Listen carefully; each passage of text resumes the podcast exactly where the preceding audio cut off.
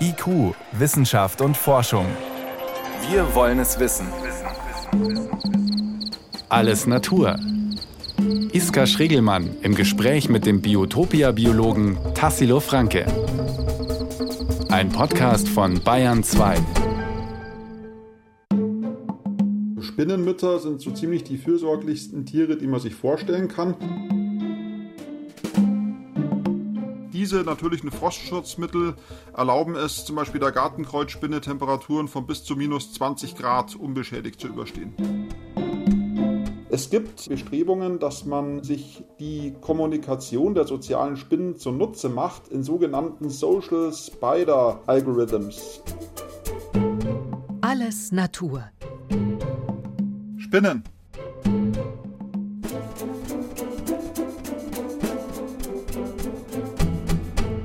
Von Spinnen ist ja jetzt im Winter nicht viel zu sehen, zumindest für den Laien. Ich bin jetzt aber mit einem Mann verbunden, der die Welt mit ganz anderen Augen wahrnimmt, nämlich mit dem Blick des Biologen, Dr. Tassilo Franke vom Naturkundemuseum Biotopia Bayern. Herr Dr. Franke, wo stecken denn die Spinnen derzeit eigentlich? Nein, die meisten Spinnen, die verkriechen sich im Winter im Boden und verharren dort in so einer Art Kältestarre, sind also inaktiv, fahren ihren Stoffwechsel runter und warten, bis es im nächsten Frühjahr wieder wärmer wird. Aber können die das über Monate durchhalten? Ja, die können lange so überdauern. Sie haben ja auch spezielle Vorkehrungen, um sich gegen die Minustemperaturen zu schützen. Sie haben einen ganzen Cocktail unterschiedlicher Substanzen im Blut, besondere Proteine, aber auch Glycerin zum Beispiel. Und diese natürlichen Frostschutzmittel erlauben es zum Beispiel der Gartenkreuzspinne Temperaturen von bis zu minus 20 Grad unbeschädigt zu überstehen. Das ist allerdings beeindruckend. Jetzt habe ich gelesen, die Spinnen haben blaues Blut. Was ist denn damit gemeint? Ja, der Blutfarbstoff, der bei uns Menschen rot ist, ist Hämoglobin. Das haben Spinnen nicht sondern die haben einen Farbstoff, der nennt sich Hämocyanin und der ist leicht bläulich. Aber man darf sich das jetzt nicht so vorstellen, als ob die Tinten blaues Blut hätten. Also man sieht es eigentlich kaum. Eben die ein oder anderen haben ja vielleicht auch schon mal eine tote Spinne gesehen. Ich will jetzt gar nicht darüber spekulieren, wie die zu Tode gekommen ist. Aber da gibt es eben auch nicht wie bei Mücken dann rote Flecken an der Wand. Genau, aber es ja blaue Tintenkleckse geben ähm, und das ist nicht der Fall. genau, so ist es. Aber ich meine jetzt in eine Starre zu verfallen und die Kälte auszuhalten, ist das eine. Aber wie schaffen die Spinnen es dann über Monate ohne Nahrung aufzunehmen? Ja, die Spinnen halten eine Art Winterschlaf. Sie fahren ihren Stoffwechsel runter und äh, brauchen dann über Monate lang hinweg keine Nahrung, so wie andere winterschlafende Tiere auch. Also das geht dann tatsächlich von, sagen wir mal, November bis äh, im schlimmsten Fall, also im schlimmsten Fall für die Spinnen, wenn wir einen langen, eisigen Winter haben, bis April. Ja, bei manchen Arten, wie bei der Wespenspinne, sogar bis Mai. Also wenn dann das Frühjahr kommt und die Temperaturen steigen, dann nehme ich an, krabbeln diese ganzen Spinnen, die überwintert haben, unter dem Laub wieder hervor oder aus der Erde raus und machen sich wahrscheinlich doch auf den Weg zu den Bäumen, kann ich mir vorstellen, weil es da von Insekten dann auch langsam anfängt zu wimmeln. Oder gibt es da auf den Bäumen oben spezielle Spinnenarten, die gleich dort überwintern? Die Spinnen sind die ersten Raubtiere, die in größeren Mengen im Frühjahr wieder auf der Bildfläche erscheinen. Und äh, sie stürzen sich natürlich dann sofort auf alles, was kreucht und fleucht und dessen sie habhaft werden können. Und dazu zählen natürlich auch unsere ganzen Schadinsekten, die um diese Zeit aus den Eiern schlüpfen, also zum Beispiel Blattläuse oder allerlei äh, Schmetterlingsraupen, andere Larven. Und das macht die erste Beute der Spinnen aus. Deswegen sind Spinnen ganz wichtig bei der biologischen Schädlingsbekämpfung, bei der natürlichen biologischen Schädlingsbekämpfung. Und deswegen ist es auch fatal, wenn man im eigenen Garten im Herbst Pestizide einsetzt. Wenn man im Herbst Pestizide einsetzt, dann tötet man die ganzen jungen Spinnen alle komplett ab. Aber die Schädlinge, die man eigentlich im Blick hat, die sitzen im Ei und das Ei ist sehr robust gegen Schädlingsbekämpfungsmittel und überleben diesen Spritzeinsatz. Und im nächsten Frühjahr finden sie dann paradiesische Bedingungen vor, natürlich, weil die Spinnen weg sind. Ja, das ist natürlich eine interessante Information auch für alle Schrieber, Gärtner, Hobby-Obstgärtner, die aber wahrscheinlich für das ganze Jahr dann auch gilt. Ne? Also möglichst wenig spritzen, weil ich kann dadurch ja auch die Spinnen vernichten. Natürlich. Also ich meine, wer die Pflanzenfresser mit Spritzmitteln beseitigt, der beseitigt natürlich auch die ganze Gilde von Räubern, die ihnen nachstellen. Die weltweite Spinnenpopulation, die vertilgt jedes Jahr zwischen 400 und 800 Millionen Tonnen Insekten. Das muss man sich mal auf der Zunge zergehen lassen. Also was für eine unglaubliche Bedeutung Spinnen haben als Raubtiere, als Räuber. Und man kann, glaube ich, mit Recht davon ausgehen, dass Spinnen die erfolgreichsten Landraubtiere der Welt sind. Allerdings, jetzt muss ich da mal kritisch nachhaken, heißt es ja immer, dass wir zu wenig Insekten haben und wir dann ein Problem bekommen mit dem Bestäuben von Pflanzen. Ja, aber das Problem liegt ja daran, dass wir für den Rückgang der Insekten verantwortlich sind. Und ähm, solche Räuberbeutesysteme wie zum Beispiel Spinnen und Insekten, die pendeln sich natürlich ein. Das heißt, wenn es weniger Insekten gibt, gibt es automatisch auch weniger Spinnen. Das heißt, eigentlich sind die Spinnen nicht ein weiterer treibender Faktor, der für den Rückgang der Insekten verantwortlich ist, sondern durch den Rückgang der Insekten machen wir Menschen uns mitverantwortlich für einen simultanen Rückgang der Spinnen. Jetzt sind Spinnen ja nicht besonders beliebt und allein in Deutschland gibt es etwa vier Millionen Menschen, die unter Arachnophobie, also einer krankhaften Angst vor Spinnen leiden. Wissenschaftler hingegen stellen zunehmend fest, dass die Spinnenmütter geradezu fürsorgliche Eigenschaften an den Tag legen sollen. Welche sind das denn?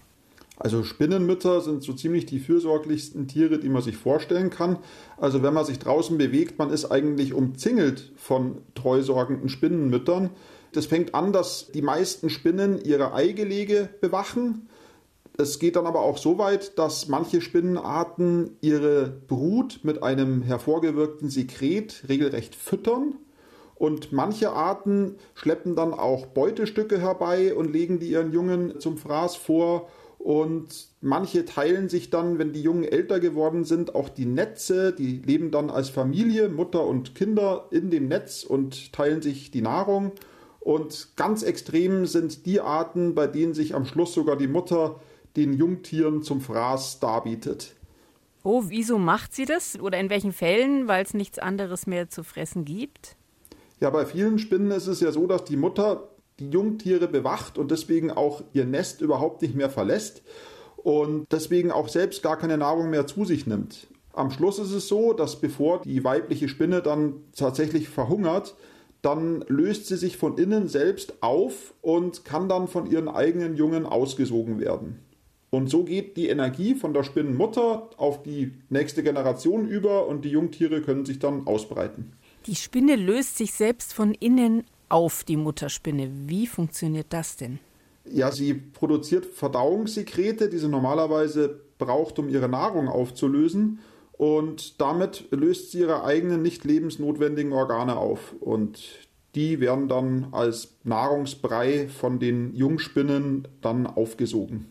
Und was passiert mit den Spinnenmännchen? Wird von deren Seite denn auch so viel in den Nachwuchs investiert? Die Spinnenmännchen, da gibt es ja auch diesen berühmten Gattenmord, den man zum Beispiel auch von der Gottesanbeterin kennt. Das ist jetzt zwar ein Insekt, aber da ist es sehr bekannt. Aber auch bei vielen Spinnen, wie zum Beispiel der schwarzen Witwe, daher auch der Name, ist es Usus, dass das Männchen vom Weibchen gefressen wird. Und lassen die Männchen das denn grundsätzlich mit sich geschehen, einfach weil es Teil dieses evolutionär hervorgebrachten Programmes ist? Oder gibt es da auch Überlebensstrategien einzelner Männchen? Ja, es ist so, also der Gattenmord ist bei Spinnen nicht unbedingt die Norm. Also es gibt wenige Spinnenarten, bei denen die Männchen regelmäßig oder auch obligat vom Weibchen gefressen werden.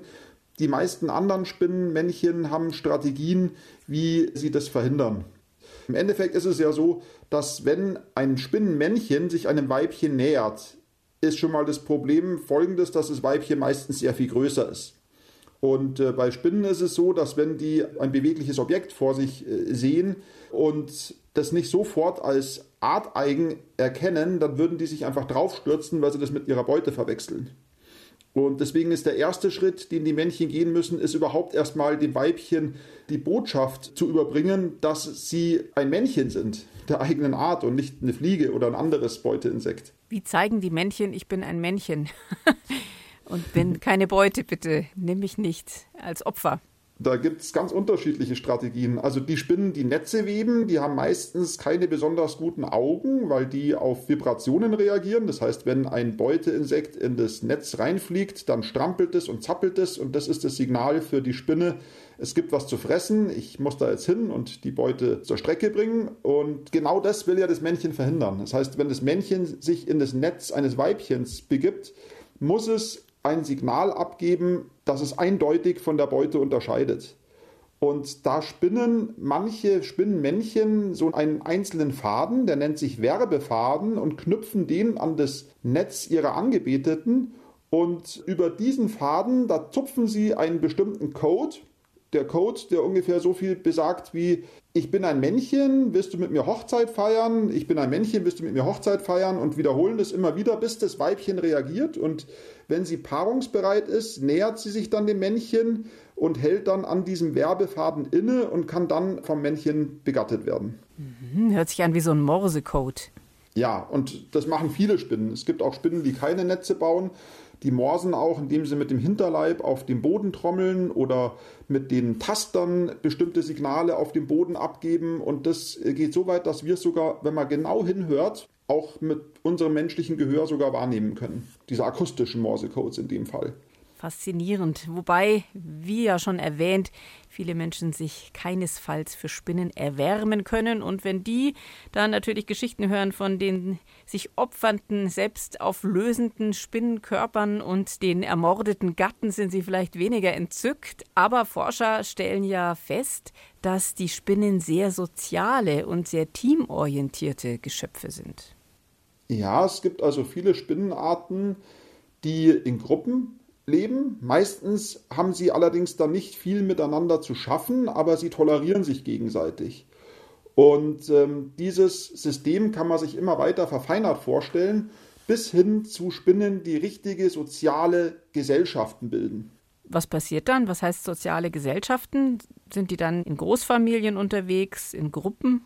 Das sind äh, dann Spinnenverbände, die sich gemeinsame Netze teilen. Meistens bestehen sie zum größten Teil aus weiblichen Tieren, die miteinander interagieren. Das heißt, sie machen gemeinsam Beute, sie kümmern sich gemeinsam um ihren Nachwuchs und verständigen sich auch wieder gegenseitig über Zupfsignale in ihrem Netz, über die sie sich dann auch gegenseitig koordinieren.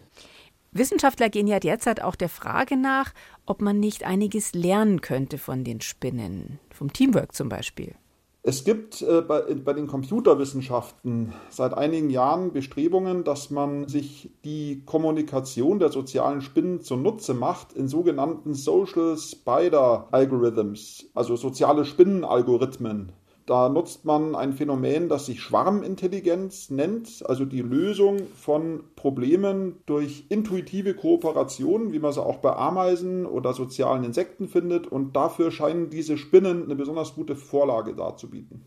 Kehren wir doch nochmal zurück zum Lebenszyklus der Spinnen, der ja vorhin schon angesprochen wurde und der natürlich je nach Art ganz unterschiedlich ist.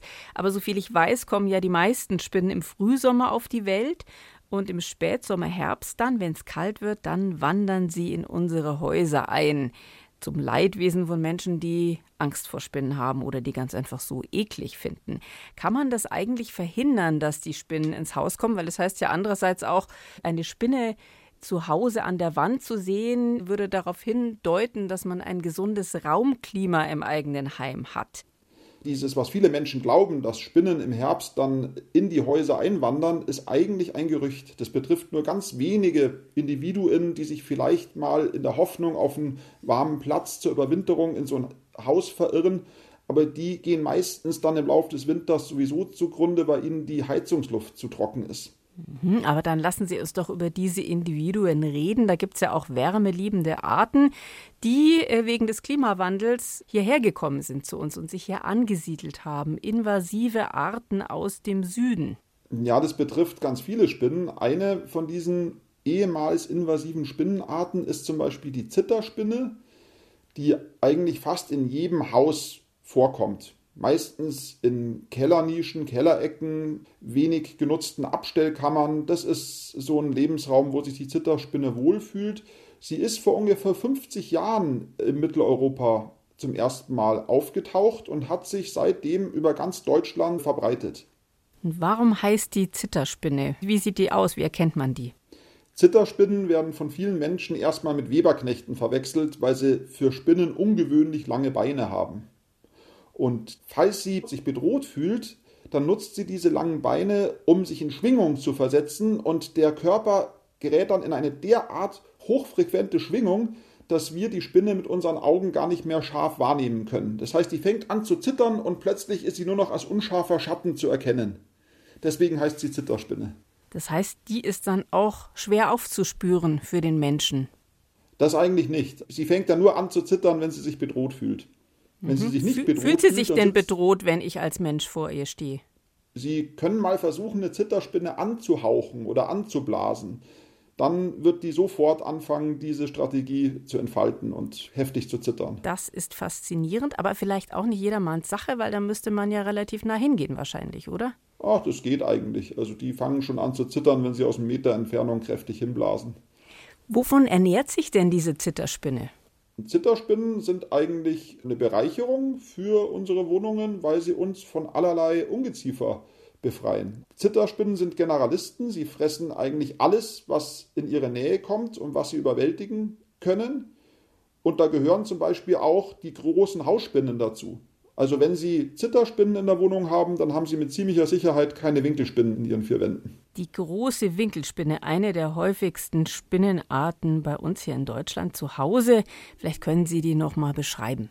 Ja, Winkelspinnen, die bemerkt man meistens gar nicht in der Wohnung, weil die sich sehr verborgen hinter Möbelstücken zum Beispiel mit ihren etwas schlampig gewebten Netzen aufhalten.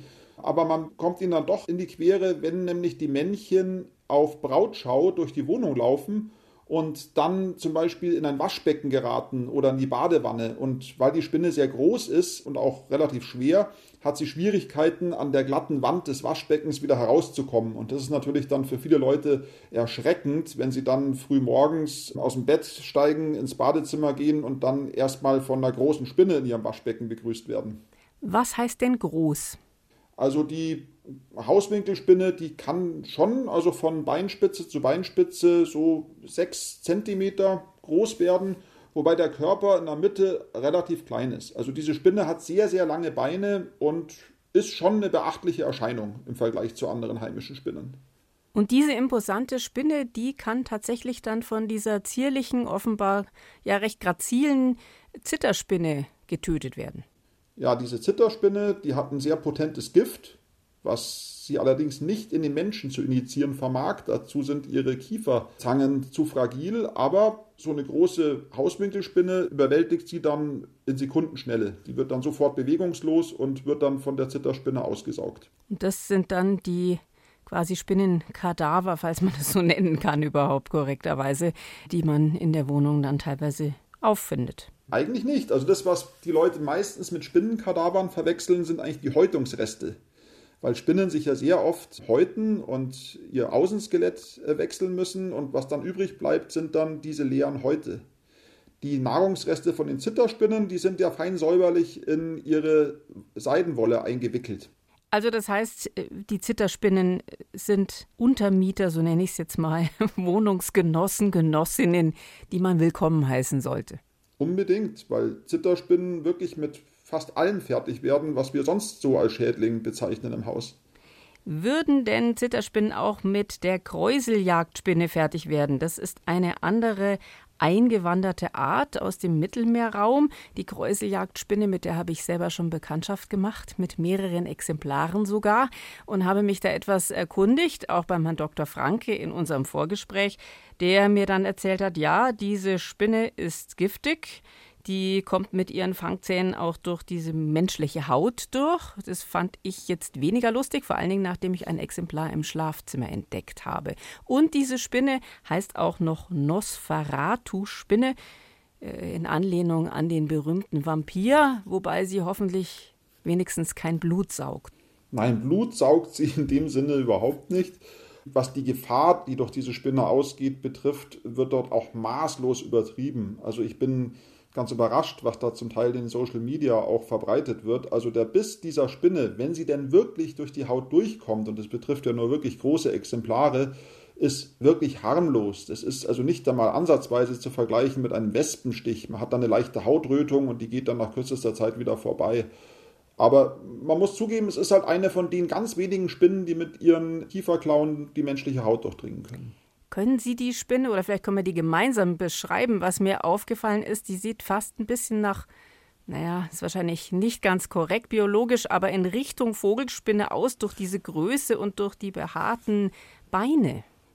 Ja, also sie ist eine sehr robuste Erscheinung. Also im Gegensatz zu der Hauswinkelspinne hat sie keine schlanken Beine, sondern relativ kräftige Beine. Naja, der Vergleich, der ist schon angebracht. Also sie hat ein bisschen was von der Tarantel. Deswegen wahrscheinlich auch ist sie für Leute, die eine Spinnenangst haben, eine doch durchaus schreckhafte Erscheinung. Allerdings, also das könnte ich mir vorstellen. Ich bin jetzt keine Spinnenphobikerin, aber so nachts im Schlafzimmer, wenn ich mir vorstelle, jetzt geht die Kräuseljagdspinne dann gleich auf Jagd, wenn ich die Augen geschlossen habe, finde ich das nicht so lustig. Die spinnen ja offenbar auch keine Netze, sondern die laufen dann nachts eben in der Wohnung rum und fangen ihre Beute im Flug. Also die Kräuseljagdspinne ist eine von sehr, sehr vielen Spinnen, die keine Fangnetze bauen, sondern ihre Beute im laufend oder auch im Sprung überwältigen. Jetzt wird immer wieder behauptet, der Duft von verschiedenen Kräutern, wie zum Beispiel Lavendel oder Salbei, würde die Spinnen abschrecken, wenn man das quasi vor die Tür streut oder vor die Fenster oder Terrassentür. Ist aber wissenschaftlich offensichtlich nicht haltbar nach dem, was ich gelesen habe. Das ist vermutlich nicht die wirklich erfolgsversprechende Methode, um sich von Spinnen zu befreien. Also wenn man das wirklich tun will, wovor ich aber eigentlich abrate, weil eigentlich Spinnen ja sehr nützlich sind, wenn man das wirklich tun will, muss man, glaube ich, einfach dafür sorgen, dass die Wohnung extrem reingehalten wird, dass man auch häufig hinter den Möbeln dort versucht, sauber zu machen. Und wenn man dann immer wieder die Konstruktion dieser Spinnen zerstört, dann hat man eine Chance, dass man irgendwann eine spinnenfreie Wohnung bekommt. Ich verstehe natürlich schon Leute, die sich unbehaglich fühlen in der Nähe gerade von diesen großen äh, Winkelspinnen. Da würde ich einfach empfehlen, dass wenn man so eine große Winkelspinne mal findet, dass man dann Glas drüber stülpt, ein Papier zwischen Spinne und Glas schiebt und das Ganze dann einfach auf den Balkon oder vor die Tür trägt und dort dann rauslässt. Die Wahrscheinlichkeit, dass die Spinne wieder reinläuft, ist eigentlich sehr gering. Und äh, es gibt ja auch so bestimmte Vorkehrungen, mit denen man Spinnen dann mit so einem Schieber auch direkt aufnehmen kann. Die sind auch im Handel erhältlich und kann so die Spinne vor die, vors Haus tragen, wenn einem das wirklich wichtig ist. Das habe ich auch schon ausprobiert. Äh, das Praktische ist, die haben auch so einen Teleskoparm, manche Vorrichtungen. Das heißt, man muss dann auch nicht so wahnsinnig nah an die Spinne selber hingehen und kann die durch so einen Klappmechanismus quasi äh, einschließen in so einen durchsichtigen kleinen Behälter. Und dann kann man die sich auch, wenn man das möchte, in Ruhe nochmal angucken, bevor man sie rausträgt und zurück in die Freiheit Zeit entlässt. Jetzt reden wir aber auch noch mal abschließend über die Dinge, die zu einem positiveren Image beitragen könnten. Es gibt nämlich auch so für uns Menschen wertvolle Substanzen, die von Spinnen produziert werden. Spinnenseide nämlich. Deren Verwendung wird auch gerade hier in Bayern erforscht an der Uni Bayreuth. Spinnenseide ist ein ganz einzigartiges Material, Seiden werden ja von verschiedenen Tieren produziert, von Muscheln, von Schmetterlingen, also vom Seidenspinner, das ist ja die klassische Seide, die eigentlich jeder kennt, aber auch die Spinnennetze bestehen aus Seide. Diese Seide hat ganz erstaunliche Materialeigenschaften. Sie ist also fester noch als Stahl oder Kevlar, das ist ein Polymer, ein, ein Kunststoff, den man zum Beispiel äh, für kugelsichere Westen verwendet. Bei dieser Zähigkeit zeichnet dieses Produkt auch noch eine unglaubliche Elastizität aus. Also die Spinnenseide ist auch noch wahnsinnig dehnbar. Und das ist möglicherweise auch der Grund, diese tollen Materialeigenschaften, weshalb die Spinnenseide nicht nur in der Textilindustrie eingesetzt wird, sondern auch in der Medizintechnik. Man versucht da menschliche Zellen bzw. Nervenfasern zu imitieren und zu ersetzen nach Operationen und Verletzungen, soweit ich das verstanden habe. Ja, was man machen kann, ist, weil Spinnenseide ist ein Produkt, was der Körper nicht abstößt. Das ist ein Produkt, auf dem man tatsächlich Zellen auch züchten kann und die Forschung geht in Richtung eines Produkts, das nennt sich Biotine, also nach Platine, Biotine.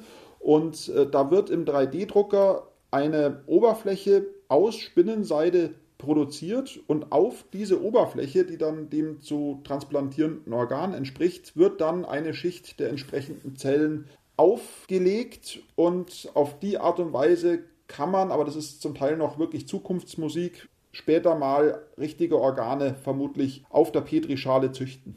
Und das alles ist den Spinnen zu verdanken. Wer hätte das gedacht?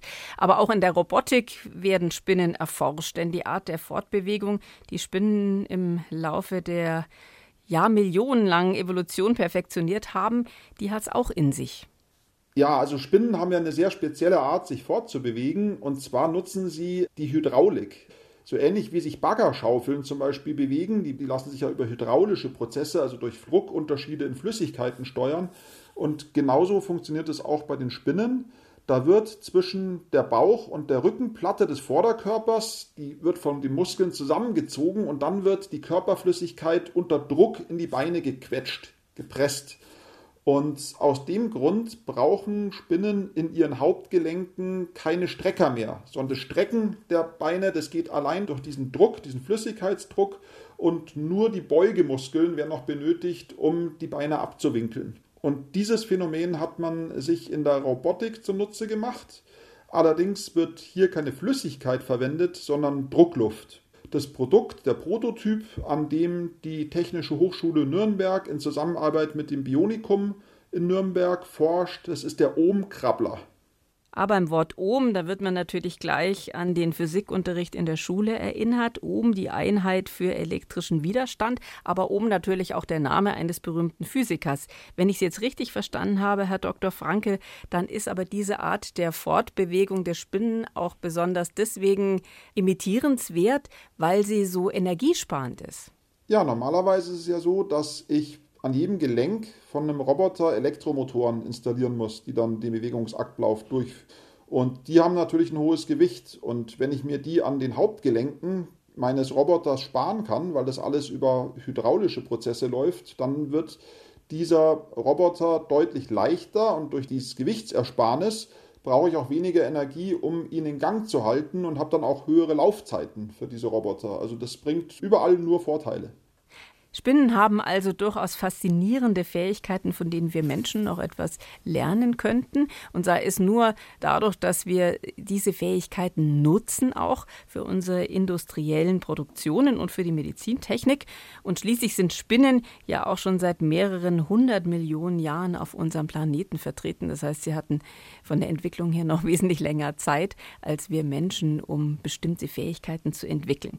Vielleicht hilft es ja daran zu denken, an diese faszinierenden Seiten, wenn wir den Spinnen im Frühjahr oder Sommer wieder begegnen. Und ich fasse mir da durchaus auch an die eigene Nase. Auf jeden Fall ganz herzlichen Dank an den Biologen Dr. Tassilo Franke vom Naturkundemuseum Biotopia in München. War mir ein Vergnügen. Vielen Dank.